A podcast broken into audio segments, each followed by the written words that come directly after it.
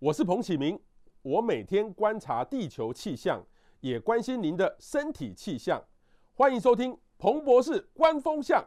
大家都知道哦，眼睛是灵魂之窗哈。平常呢，我们都不会特别在意这个眼睛的重要性，都是出了毛病哦才会呃感觉哦。那事实上，最近呢，这个疫情哦，在这段期间，每个人都都在视讯开会。我觉得疫情期间哦，我反而眼睛会更累，因为都一直要盯着这个荧幕哦，而且视讯会议一直开，所以一整天呢，我就大概大概半天六个小时，我就好累好累了哦。还好现在慢慢的解封哈。不过呢，其实我这次去气候会议的时候，我亲身也。遇到一个眼睛的问题，所以今天呢，我们就特别请到我们的好朋友哈，哈佛眼科的院长吕俊宪吕医师到我们现场。吕医师你好，哎，彭博你好，好，我非常这要大家介绍哈，吕医师其实真的很厉害，在哈佛待过，又在 John Hopkins。约翰霍普金斯大学非常的资深。首先问一下哦，我相信很多朋友都会有。那我刚才问了吕医师，就叫做飞蚊症。我的症状是突然有一天醒来，嗯，要出国当天的突然醒来，结果哎，突然眼睛一只眼睛，然后怎么有一点什么东西在飘来飘去，飘来飘去。然后我就想说，是不是我休息不够没睡好？其实也也都还好啊，我不知道为什么会就会这样。然后我大概隔了大概几天之后，才慢慢慢慢的好，慢慢慢慢的再恢复一个状状况。这个真的要飞蚊症吗？这个就是飞蚊症。我们讲飞蚊症，英文叫 floater，就是会飘的东西，会浮动的东西嘛。那它可能是蚊子啊，只能讲飞蚊嘛。所以我都常讲，它可能是头发丝，它可能是蚂蚁，它可能是蚊子，或者大一点是苍蝇。甚至甚至那个呃蜘蛛，呃，我我常常病人来看的时候，我就推很多那个飞蚊的这个呃影像嘛，那我照起来就有一个就像一个蜘蛛，它吐了一个丝，然后身体往下再降这样。蜘蛛在眼睛里面，类似，看起来，它大看就像蜘蛛。然后我们还有一个病人就是我说哇，你这个阿拉丁神灯如果来，他会很高兴，因为你帮他准备了飞毯，它是一片的在飞，那个也是飞蚊的一种啊。就说我们的眼睛中有一个叫玻璃体。对，玻璃体里面的应该算是不均匀的物质构成的，它可能是丝状，可能是一点一点，就像我们讲的蚊子啦、蚂蚁这样啊，比较大坨的就可能变成所谓的蜘蛛或苍蝇。那我记得 COVID-19 刚开始的时候，有个病人来跟我讲，他说：“医生你敢不在？我里面的几只蝙蝠啊！”这个这个时候第一次听到这么大只蝙蝠，他说：“对啊，就是哇，这个有还有翅膀这样，反正它各种形状都有。那我们还有很多类似那种云彩，像天上的云彩。”哦，积云、高积云这样一层一层一层的，那还有一个很明显的，就是一条白白的，很像毛毛虫。对，那个都叫飞蚊。只要是在里面，随着你眼睛在动的时候，它有时候在里面会动的那个，是但是玻璃体的不均匀啊。它那个是病病变吗？是一种病变啊，是一种病变。但是一般这种病变说，呃，对视力潜在的危险不是没有，但是不是那么大。可是当你像我刚刚讲的毛毛虫变大了，或者说是云彩变多了。或者是说它的那个飞蚊的数量越来越多，那往往就是你视网膜可能出问题了。所以如果你的视力变差，或者说你的你的突然间，比如说哎就就一两只啊啊突然间变成一片，我都常常讲说下黑雨，你发现它很多黑点从上面一直往下掉，那就是上面可能的视网膜裂孔。裂孔我们视网膜的后面叫做呃 RPE，就是那种视网膜色素细胞。那色素细胞很多色素它从那个裂孔掉出来，然后因为重力的关系它往下掉，所以你就好像在下黑雨，很多很多密密麻麻这样下来。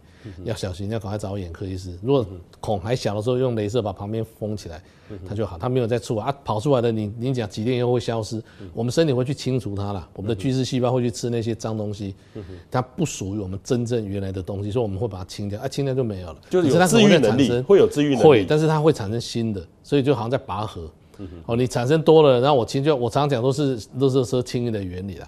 你现在产生一百吨的这个垃圾，你每天清掉了九十九吨，也没有留下多少。可是每天只清掉二十，你还留八十。你今天留八十，明天留六十，后天留五十，长久累积下来，你就会觉得有症状了。对，这个的原因是不是就是在疫情期间眼睛用眼过度会产生飞蚊症？那个那个是是 minor 的因素，最大的因素是晃动。晃动，你眼睛的结构不好的时候，比如说高度近视，我说你有你有那个呃。糖尿病的人哦，那可能那个血管不好，它血管的东西渗漏出来，那它不是均匀的，会在这个玻璃体里面形成一些小的浮动的，那也是飞蚊的一种。等到它血出来，那就严重，那叫视网膜的呃玻璃体出血。嗯啊，如果你晃动厉害的时候，那些飞蚊就动得厉害嘛。有的人说，哎，我常常没看见，可是我转一个方向，它就会跑过来又跑掉。你在里面让它旋转了嘛。对，所以避免我们叫 oscillation，避免眼睛的震荡，那那是不正常。但是如果说只是一点点的那种小的退化，我们身体会去清嘛，大部分都被清掉了，所以你对视力影响不大。对。可是当你量多，或者说视力真的影响了，或者已经日常生活都影响，其实很多小孩子也有，因为我们现在有个 OCT，看到做 3D 的图，然后我就会照出来，我说吓一跳，小孩子怎么会那么多飞蚊呢？哎，小孩子说搞不清楚啊，对，有些东西在跑。有时候要回去看他家族是不是有那个呃胆固醇太高，嗯哼哼，我们的脂肪那些胆固醇有时候没地方去，会从眼睛慢慢渗透出来，嗯哼哼，对，所以有的眼眼睛的这个眼皮这里也会黄黄的，黄黄的也是胆固醇的沉淀嘛，可是你跑到这个玻璃体里面就变飞蚊了，是不是每个人到最后都会有飞蚊症？可能都会有了，我其实小学三年级我就有了，我只看到是草履虫，啊，透明的，嗯，但是透明的啊在飘飘飘。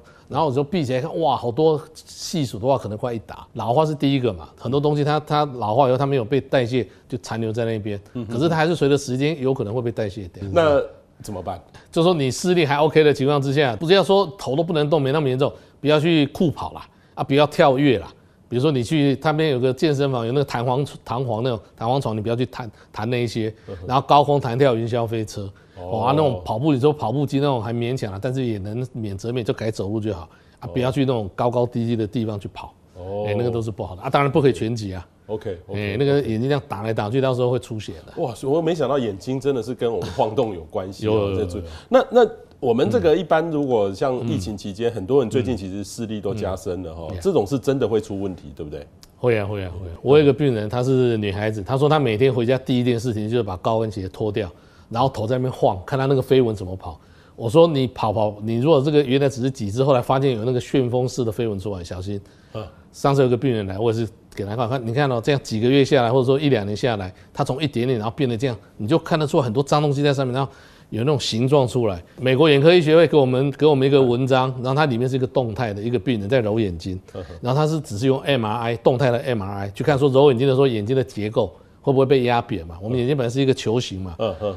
就运气很好，或也可以说很不好，但刚好录到那个病人视网膜当场掉下来，嗯，都视网膜玻璃啊，嗯，就当场就看到他掉下来啊，然后赶快到赶快去开刀，把他把他再再再弄回去。可是视网膜剥离开完刀，很多后遗症在后面，白内障就来了，那有时候可能会在第二次的剥离。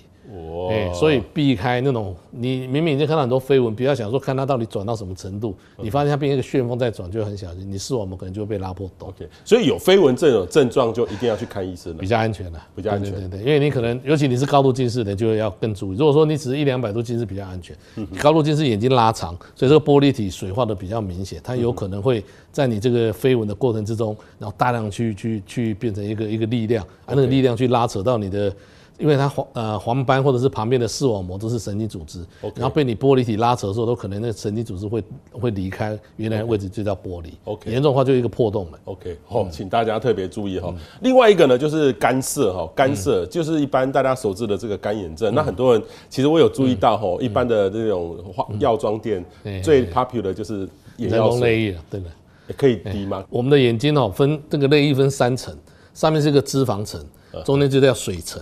然后下面有个叫粘液层，粘液层会出问题的很少，有一种人会出问题，Steven Johnson 的病人，就是说他可能吃药吃到中毒了，那种药物中毒，然后那个角膜变得很红，或者说刚开始他他觉得角膜很痛，然后常常常常都眼睛睁不开，那后来那个里面的杯状细胞不见了，但它粘液就不会发生，啊，不产生粘液的时候，你那个水在上面，它就好像乌龟背了一坨东西，你没有乌龟了，那个那个东西就散掉了，所以它不容易在眼睛聚集。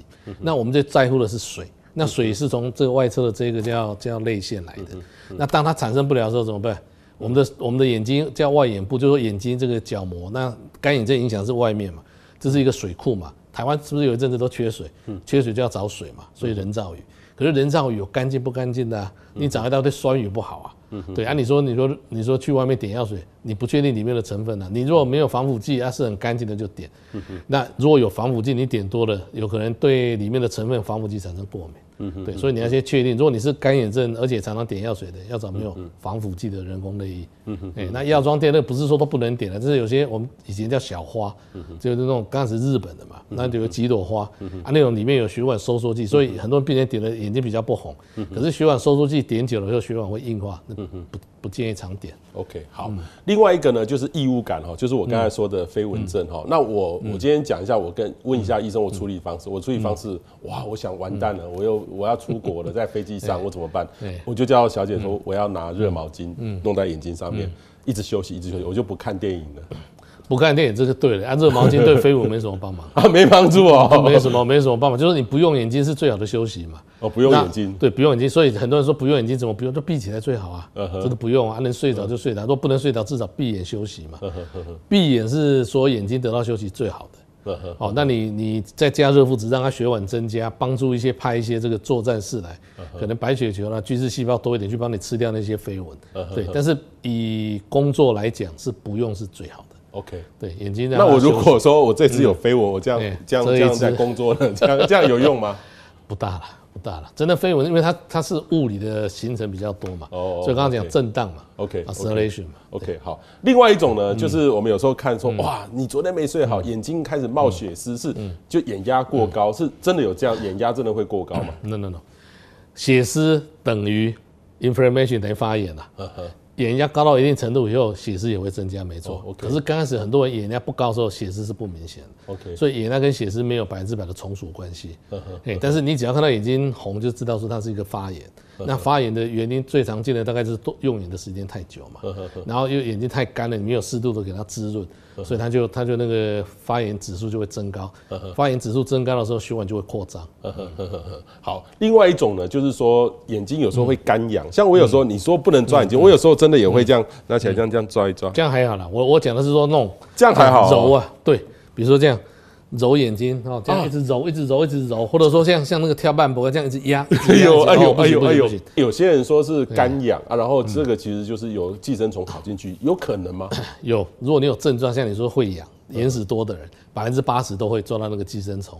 哦，那寄生虫的中文现在翻译叫蠕形螨呐，哎呦，是一种螨虫，就就跟那个呃尘螨类似的，都是都是寄生虫。哦，那那种八只脚的，蛮丑的。然后那个呃。另外，就是说正常的人会不会有？会，百分之二十也会有。就说你没什么症状，所以他在里面量不多的时候，你感觉 OK 啊。美国有一个皮肤科医师，他认为美国人百分之百都会有螨，都有那一只 Demodex，它是皮肤嘛，所以他就他就照一个皮肤，然后那个毛细孔，他把它放大放大放大到一定程度以后，就看到一只一只那个蠕形螨头在那边 伸出来。所以他的他说他从他的临床观察，他发现美国人可能百分之百都会有有那只螨虫。可是当你症状不明显的时候，你就还好啊。可是症状明显的时候，你要想办法去减少它，因为它是可是螨虫就是靠靠脂肪跟一些皮屑嘛。对啊，就我们食物啊。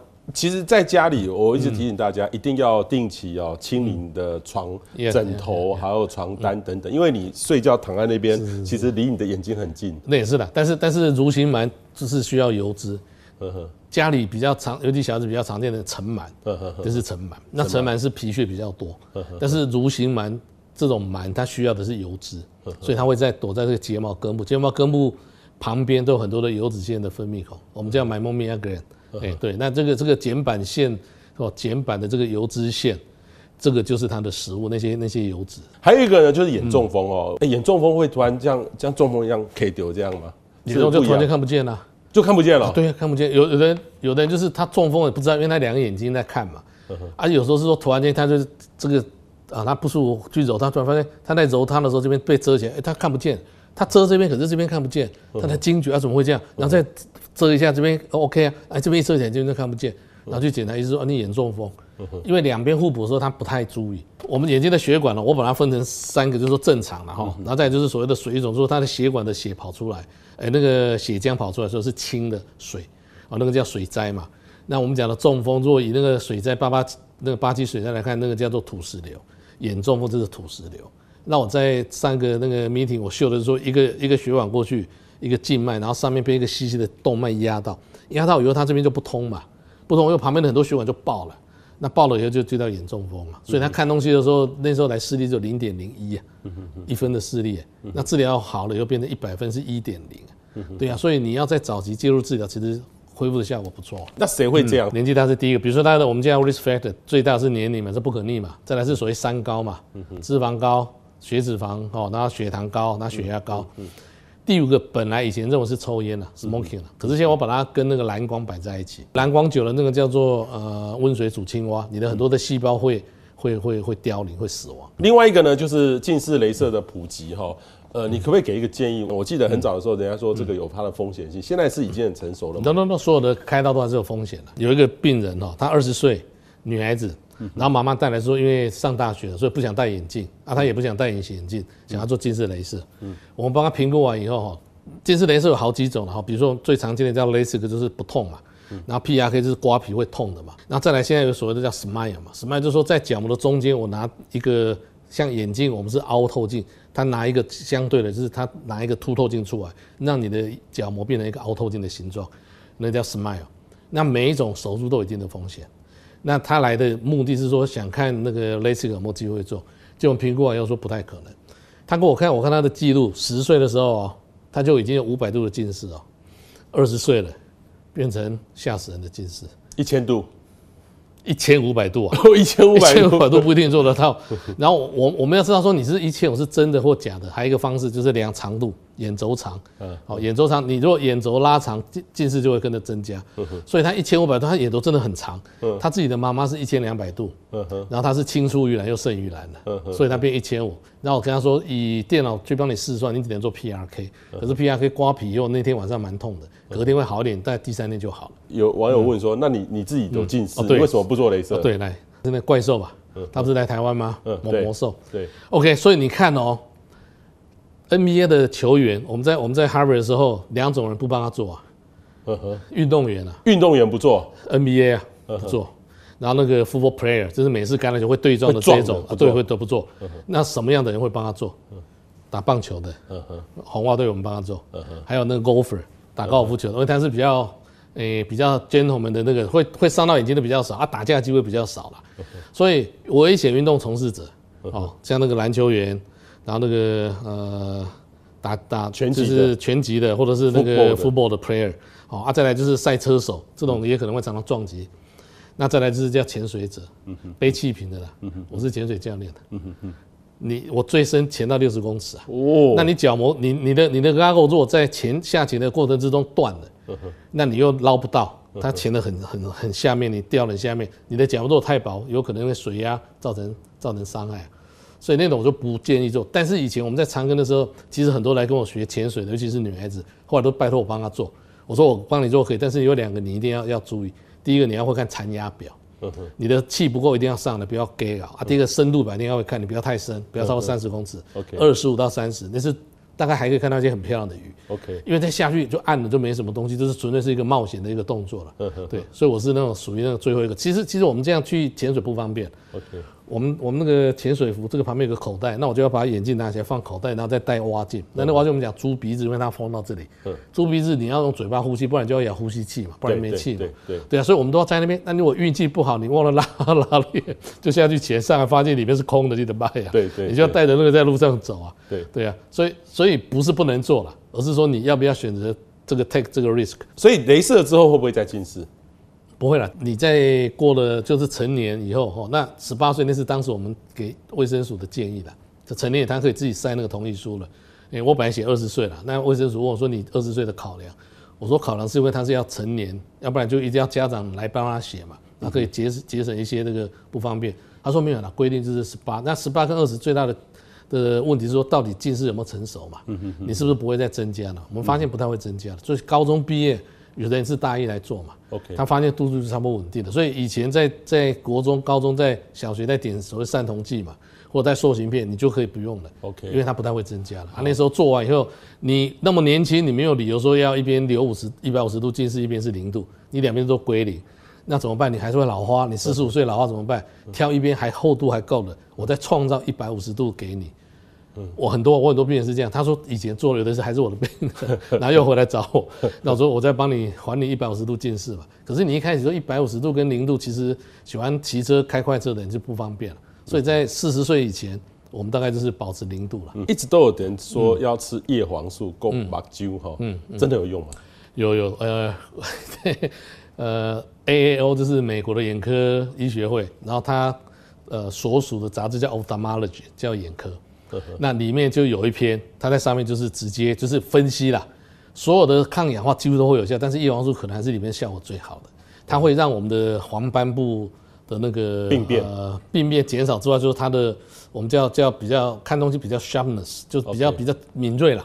哦，所以有的人说，哎，它就好像那个影印机的那个碳粉，你现在给它没有碳粉的印出来的东西就就是模糊啊。啊，你碳粉够就很清晰啊。哦，所以叶黄素就是碳粉的意思。对，它突然认为是碳粉。那不管是哪一种，它其实就是一种能量。但是叶黄素它本身是，诶，怎么讲？是多链的维生素。哦。它是它是它是维他命的一种油溶性维他命。那它为什么会会？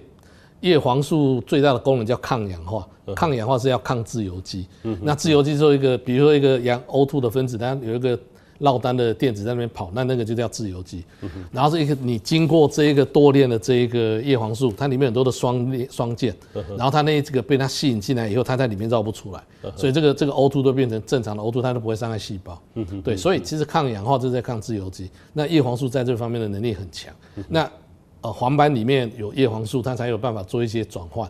那其他的地方也可以受用，所以叶黄素吃下去不会只有在眼睛的，OK，全身其实都受用了。那我们小时候就说要吃红萝卜，对，红萝卜也可以啊，是啊，因为红萝卜里面也有那个贝塔 carotene 啊，OK，那它里面它也是双键，还是长链啊，OK。可是贝塔 carotene 跟跟那个 lutein 就是叶黄素，这两个其实有拮抗作用，它会抵消效果。所以如果你在吃叶黄素的人，你贝塔胡萝卜素就不要了。就拿掉。OK，以前不是以前这么说，吃越多越好啊。后来实验做多就发现，哎、欸，这两个有点拮抗。你本来本来各吃十，想说一十加十等于二十，没有啊，十，然后这边可能变成减三减四变成六而已啊。所以你吃了二十变六，那这样违和啊。那你吃十可能还有残留还有八。对，所以如果现在新一代的叶黄素都不会有胡萝卜素。对，OK，所以我们你会建议是说，呃，用眼。比较多的人真的就像要每天固定吃叶黄素来保保护。对对对，有一篇杂志，然后他说打板球，有没有英国的绅士球就打那个板球，他说吃了那个哈，你的你的那个 supporting 的 performance 会 maximizing，会极大化，我可以不给他搞了，会进步倒是真的啦。哦，他的他的原理说，因为他看得比较清楚，所以你得分 score 会增加，哦也是这样。啊，另外哎，神经内科说奇怪，啊，你们一直讲说叶黄素。叶黄素对眼睛有帮忙，那他知道说黄斑这个是我们的视网膜全部都是神经细胞嘛，然后说啊，到底对其他的有没有帮忙？还有一个有一个那个呃神经内科的人他做了，做了以后他就发现说，placebo 就是说吃那个没有含叶黄素的，哎，有一组是吃有叶黄素的，有吃有叶黄素的那一组人吃了半年以后，BDNF 叫做呃脑神经的这个营养因子。脑神经元的营养因子会增加，会增加，吃半年也会增加，啊，placebo 不会增加，对，所以它会转换。我们现在只认为说它只在眼睛的视值，no，它我说它不会只停那个地方嘛，它到处跑啊啊，所以诶，大脑也有受用，所以它最后的衍生是说，如果这样是不是以后你的失忆症或者是？阿兹海默症可能会得到缓解，或者说比较延后。嗯嗯，我我觉得这个 prediction 是对的。OK，好。另外一个呢，就是抗蓝光的镜片哈。其实我们现在要是配镜片，其实都会选择，基本上都是选。但是我也遇过哈，像手机，手机也号称我这个贴一个薄膜是抗蓝光，但是我不相信手机的薄膜，因为眼睛的这个价位跟那个价位差很多，这个几百块，但是贵的也贵到很贵，所以。你怎么建议？我这个也有抗蓝光啊，眼睛有就好。对对对，Blue Light Filter，那你不用说电脑也贴，手机也贴，太辛苦了。但是电脑跟手机里面的荧幕可能效果不明显了。OK，如果你贴，我就跟你讲，贴的够，那很简单嘛，可以去测嘛。因为以前我们测的是 UV Light，有一个机器，然后从 UV 放出来是百分之百，然后这边接收器它可能剩百分之二十啊，就滤掉百分之八十啊。蓝光也可以啊，有一个有一个台湾的一个一个大厂叫 XQ 的。然后他们有一次就是开了一个开了一个记者会，那本来他找另外一个医师啊，那个的医师在其他地方不方便，就找我去临时代打。然后他们就有那台机器在秀给大家看。哎，他说我们推出来这个这个电脑这个荧幕，他是讲荧幕，他们这个荧幕的蓝光输出真的比较少。哎，所以他只要有那个 filter 在里面是会有帮忙。但是没有的话，你这个因为你会带着随时走啊。对，那你电脑手机有时候你会买一个新的电脑，这样就很麻烦。所以只要只要眼睛的够用。其实就够，嗯，眼镜上面眼镜的够用哦，这个很重要，因为其实手机的的蓝光其实是很严重。呃，它的量不高，但是时间太长。我我们的我们的我们的所有的伤害造成哦，比如说光伤害都是因为能量，嗯嗯，能量的总量不是时间而已。哦，那蓝光它没有紫外线那么强的能量，我刚刚有讲过那个光波，就是你越靠近这个紫外线的会越强。那我们叫有害蓝光。可是温水煮青蛙，你你不可能看一个小时的太阳嘛。可是你看手机不可能只有看一时一个小时，可能看五六个小时。对啊，我们所以这累积起来很恐怖的。我们台湾人用手机是平均一个人是然后六个小时，哎，一天六个小时。有的人有的人更更不止，除了除了除了睡觉的话，几乎只要一张开眼睛就找手机在在看了、啊。我上次有一个病人，你会觉得说，要是以这样的概念的话，嗯、是不是我买大一点手机对我眼睛会好？啊是啊是啊是啊，所以你现在就是要荧幕大一点的比较安全啊，就是。尤其老花以后，你看字会比较舒服嘛。啊，你有自己有绿蓝光，那个病人其实他是业余的摄影师，然后他跟我说他去照日出，他说六点半就开始照，照到大概十点，他觉得不错了，应该照蛮多了，他想都回去休息了，就回去休息。又下午他睡醒以后就发现眼睛怪怪的，有照有一个眼睛那样热热不不太舒服，这样那看东西就没那么清晰，他也不不以为意啊。然后隔天礼拜天，呃，又不太舒服，礼拜天回来结果来找我看，他的眼睛已经烧了一个一块。黄斑的上面烧了一块，哎呦，哎呦，直接灼伤，然后就肿起来，哎呦，然后我就问他说：“你是不是都你是右眼看的？你是单眼相机嘛？”他说：“你怎么知道？”我说：“你左边没有烧到，就右边有烧到。”哎，他运气好，没有烧正中央，那时候烧正中，可是视力也差，已经掉到零点六，那跟他治疗完以后，他又回到一点零，可是那个疤就不会掉，已经已经永久的伤害，所以那个在国外我们叫 burn。OK，太阳灼伤，OK，哎，那是很严重的。OK，好，最后一个呢，就是天天戴隐形眼镜会伤眼睛吧？会会会会会，一定会，因为所以不建议戴隐形眼镜。对对对，因为你说你说我眼科医师，我大概当住院医师或者说实习医师完了，你到到报到当住院医师第一天，你就接触到眼科很多的新奇产品，隐形眼镜就是其中一个嘛，所以我们拿到应该很容易嘛。可是我觉得第一个就是我是懒人，所以不方便嘛，每天要要这样这样拿上拿下。啊，第二个就是那个清洁要很注意嘛。那你隐形眼镜是盖住你的角膜，角膜旁边叫轮部啊。你把黑眼球盖住的时候，你那些血管是缺血的、缺氧的，所以你的氧从哪里来？大气啊，空气最多嘛。所以当它大气没办法进去的时候，你如果眼睛又闭起来的时候，这是泪液嘛。啊，如果这些都没有的时候，就从血管来嘛。所以为什么很多隐形眼镜戴到后来会产生很多的叫新生血管？就轮部那个白眼球、黑眼球接在这地方，都血管增生。前两天医学会碰到另外一个呃，在在在竹北的一个一个以前我们长庚的同事，他说他介绍一个人来给我看，因为他知道我做角膜的。他说他的那个角膜就角膜，二十多岁的男孩子呢，大学刚毕业，密密麻麻都是血管了，都是新生血管啊，那个视力都很差，那视力很差啊，就是他缺氧太严重，缺氧，大脑就给一个 signal。说我帮你，然后就是豆腐渣工程就开始了，所以产生很多不好的血管。刚刚有讲到那些抗血管增生剂，其实对这个也有效果了，治疗这个也有效果。好，所以真的哦。这个每天用眼过度的朋友，我相信大家都一样，因为现在我们大家都靠着这个荧幕在过生活，那一定要特别注意哈。呃，最重要是说，像我这样，呃，有一点点飞蚊了，应就应该来找这个医生来看一看，来 确定。建议啦，就是看手机、看电脑，呜呜了，五十五分钟最好休息个五分钟了，就一个小时一个小时去切，每五十五分钟休息个五分钟。那如果说休息要干嘛？我电脑看完，那我休息是不是拿手机？不是啦，闭起来休息啦。呃，闭起来休息。大人他，那小孩子很困扰，我说跟妈妈讲说，你就这样，小孩子起来走走晃一晃啊。哦。你说在家里也没有多少绿地可以看，啊，那没关系，啊，那也不方便出门，可能是下雨什么，在客厅走走，房间走走都好，就是不要再看近距离的东西。对，我觉得未来就是两个医生是最好的，就是一个是眼科，一个是骨科，因为我们都这样在看。没有，这那现在现在有的那个。穿戴装置，它戴着以后，它有一个有一个叫什么折射镜。哎，这两天我看那个，因为我们去眼科医学会嘛，然后就有人就拿那个出来戴上去，然后你你就放这边，你就不用放下面了，或者说你放下面，然后调那个角度，你就等于是往前看就会看到它折射嘛，它把这个拉到你前面，就好像那个抬头显示器那种概念，哎，所以会减少这个脊椎的这个 伤害。但是眼睛还是越看越多，眼睛伤害更多啊。对，所以它帮助了眼科那个。这个虐待的骨科，好，谢谢李医师，我们下次见，谢谢，谢谢。大家好，我是彭启明，在这里要跟大家宣布一个消息，就是彭博士官方向的 Podcast 正式上线了。跟传统广播不同的是，Podcast 是一个随选播放的平台，你可以想听就听，想停就停。你可以想象成是一个声音版的 YouTube，你不需要到特定的平台。可以用手机 APP 订阅下载 iPhone 内建的 Apple Podcast，或是 Android 也有 Google Podcast，也可以在 s o u n、Spotify 收听重博士官方向。